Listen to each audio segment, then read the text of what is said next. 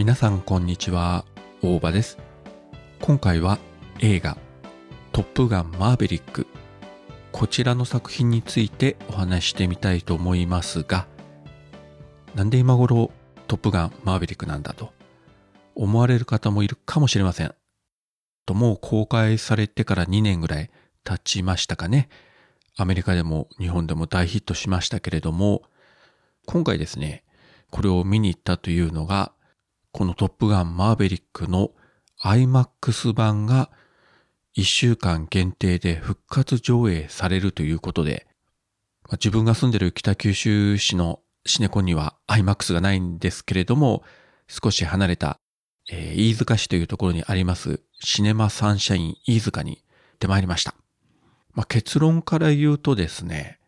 いや、これ見に行ってよかったですね。公開時ももちろん映画館で見たんですが、これはまあいわゆる普通のシネコンのスクリーンで見たわけなんですけれども、IMAX で見ると、やはり画面の大きさと音響の凄さで、ただただ圧倒されましたね。ご存知の通りですね、まあ、IMAX のスクリーンって、まあ、単にでかいだけではなくて、縦横のいわゆるアスペクト比というのが、割と正方形に近い形になっているんですが、えっ、ー、と、今回見たこのトップガンマーヴェリックでは、いわゆる空中戦、ドッグファイトのシーンとか、まあその前の特訓シーン、こういったところは、もうこの上下いっぱいに使った、まあ、フルサイズ。で、ドラマ部分は少し上下に黒みがある、いわゆるこう横長のスコープサイズ。という形で、この画面のサイズ、アスペクト比が変わってたんですけれども、まあ多分マニアじゃないとあまりそのあたりはね、気にしないかもしれません。うん。もう映画始まってしまうと、えー、夢中になってしまってですね、もう黒みがあるないというのはあまり気にならなかったんですけれども、このあたりのことはね、あの、ネットで検索するといろいろの説明があると思いますので、興味がある方は見ていただきたいんですが、どちらにしてもですね、まあ IMAX、特に前の方で見ると、スクリーンが良くも悪くもでかすぎて、スクリーン全体がなかなか見渡せない基本的にスクリーンの大体中央を見て、で、字幕表示があれば下の方を見るという感じなんですけれども、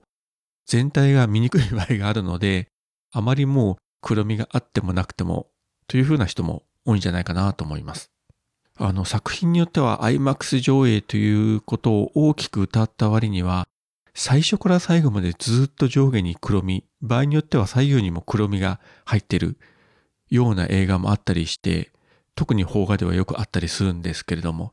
いや、それはちょっとどうかなと。プラス700円前後ぐらいのこう特別料金が取られるのに、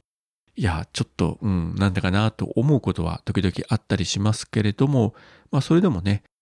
IMAX レーザーとかなると発色、解像度もいいので、まあ普通のね、スクリーンで見るよりはもう段違いに、えー、素敵な映画体験ができるんじゃないかなと思います。いや、それにしてもね、今改めてこの作品見ると、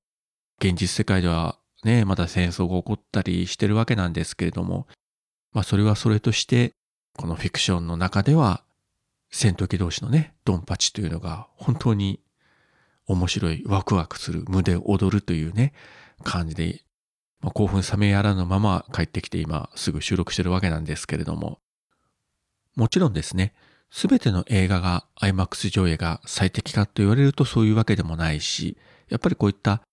ドンパチあるような迫力のある映画、アクションシーンが多い映画、こういうのはやっぱり IMAX なんでしょうけれども、ドラマ主体の映画、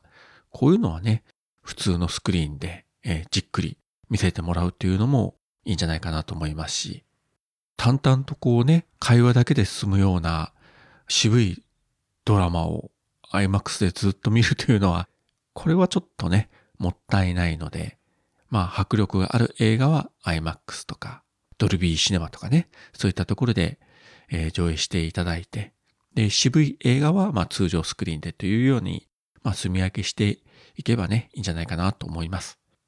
今回のこのトップガンマーベリックの IMAX 復活上映というのが、えっ、ー、と、他のシネコンとかでどれぐらいやってるかまではえー、調べてはないんですけれども、まあ、もしね、お近くのえーシネコンで上映されるということであれば、一度見た映画であっても再度大きいスクリーンでね、見るというのもいい経験だと思いますので、お勧めしたいと思います。はい、そういったわけで今回は、トップガンマーベリックの IMAX 復活上映を見に行ったというお話をさせていただきました。それではまた。